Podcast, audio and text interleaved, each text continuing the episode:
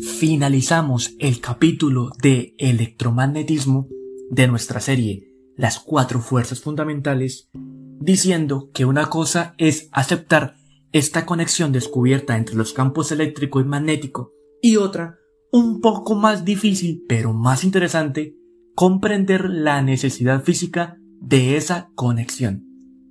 Bienvenido, bienvenida a una nueva aventura por el cosmos.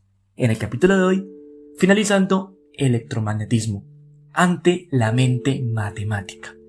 Recuerda que para poder escuchar este episodio, tuviste que haber escuchado el primer episodio de La gravedad, el cual ya está publicado, y la primera parte de electromagnetismo ante la mente matemática, que también está publicado. Si ya escuchaste estos dos episodios, puedes escuchar este. Si no es el caso, por favor, dale pausa y ve a escuchar los anteriores para que puedas entender de qué trata este tema. Ahora sí, si ya lo hiciste, podemos continuar. Pero antes no olvides seguir o suscribirte al podcast si aún no lo haces. El día de ayer llegamos a más de 9000 seguidores o suscriptores del podcast en Spotify. La idea es llegar a los 10.000 este año, pero solamente se puede lograr si cada uno de ustedes que me está escuchando en este momento se da o le da el botoncito de seguir o suscribirte, según cómo te salga en tu celular. No olvides hacerlo. Además de esto, también compartir el episodio para que más personas conozcan este podcast, se puedan suscribir y podamos crecer más y más. También no olvides darle las 5 estrellitas en Spotify. La mayoría que me escucha no lo ha hecho. Y eso también ayuda a que el podcast se pueda posicionar de mejor manera. Ahora sí ya podemos proseguir con este episodio. Trataremos ahora de explicar esta necesidad evitando el uso de matemáticas y paso a paso. Un aislante, vidrio, madera, papel o caucho, no cargado contiene cantidades iguales de cargas positivas y negativas. En condiciones normales, estas cargas se distribuyen homogéneamente. Por tanto, la carga neta es cero en cada región del material. Pero cuando el aislante se coloca en un campo eléctrico, estas cargas se ven sometidas a fuerzas eléctricas. Las cargas positivas empujadas en una dirección y las negativas en la opuesta, en lo que generalmente se entiende como esto, a diferencia de las cargas en un conductor, las cargas en aislante no tienen libertad para moverse en unas distancias grandes, relativas, a través de la materia. Las cargas pueden solo desplazarse distancias cortas antes de que actúe sobre ellas fuerzas recuperadoras en el aislante que compensen las fuerzas del campo eléctrico. Pero si incrementamos la potencia del campo, las cargas se desplazarán más. Y si ahora hacemos en el campo eléctrico pueda fluctuar, hace que los cambios en el desplazamiento de estas cargas que acompañan a los campos en el campo eléctrico en el aislante puedan formar corrientes de muy corta duración. Maxwell llamó esas corrientes de desplazamiento y asumió que estas corrientes momentáneas en un aislante se rodean de campos magnéticos tal y como lo haría una corriente de conducción de magnitud similar. En un aislante, las corrientes de desplazamiento podríamos definirlas como la velocidad a la que el desplazamiento de carga cambia.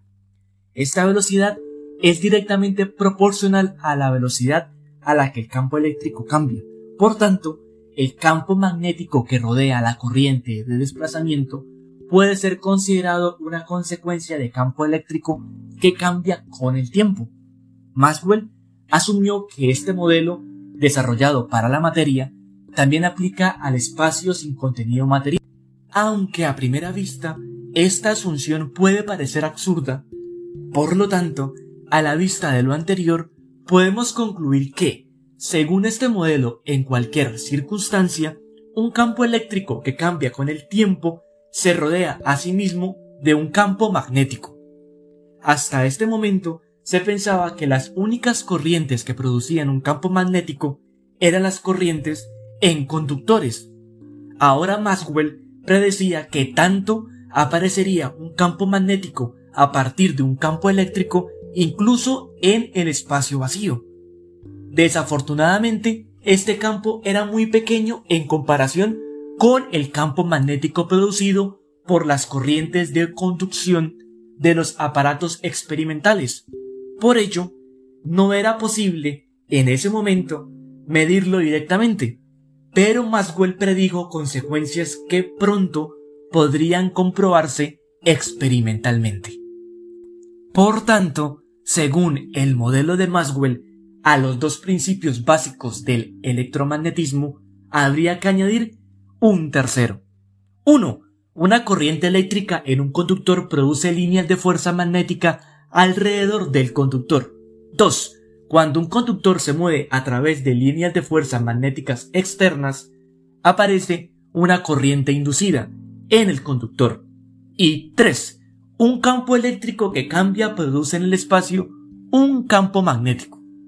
Por ejemplo, consideremos un par de placas paralelas separadas entre sí y conectadas a la fuente de corriente.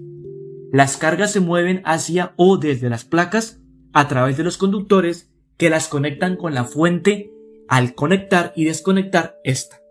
Por tanto, la potencia del campo eléctrico en el espacio entre las placas cambia con el tiempo. Este campo generalmente se puede producir un campo magnético en sí y en el espacio que existe entre estas placas. Un principio adicional conocido de tiempo atrás, adquirió un nuevo significado en el trabajo de Maxwell, porque es el cimiento para el tercero. Y el cuarto, el cual es un campo magnético que cambia, produce en el espacio un campo eléctrico. En este caso, podemos considerar el campo magnético cambiante que se produce al incrementar temporalmente la corriente en un electroimán.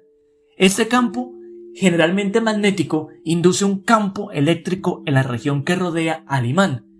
Si se da el caso de que un conductor está alineado con, el con la dirección del campo eléctrico, las corrientes del conductor se moverían bajo las influencias del campo. Por tanto, aparecerá una corriente en la dirección del campo inducido en el conductor. Esta inducción electromagnética había sido descubierta por Faraday, como ya lo hemos visto.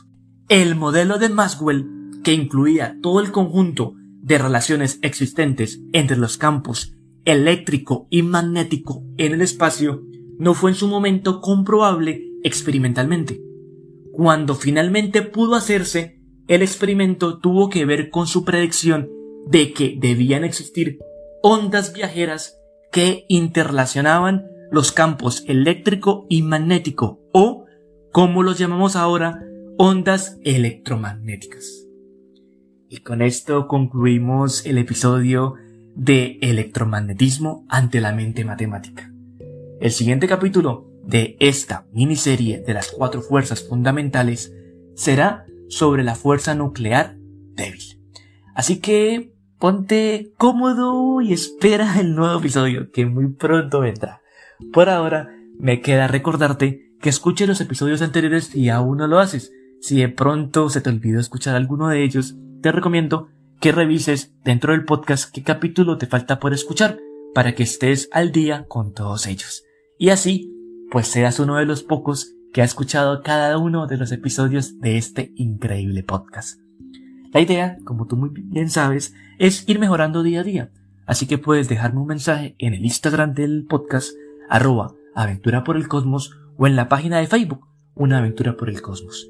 Ahí puedes dejarme algún mensaje recomendándome algún tema o algo que tú quieras conocer y yo con mucho gusto investigaré, indagaré, reuniré la información y te traeré un episodio sobre ello.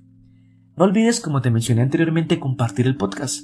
Día a día más personas van escuchando, van sabiendo sobre esto en este mundo, este mundo tan increíble que nos rodea, como lo es el mundo astronómico. Para que seamos mucho más conocedores de ello y podamos en un futuro tener con quién poder hablar de todo esto en cualquier lugar.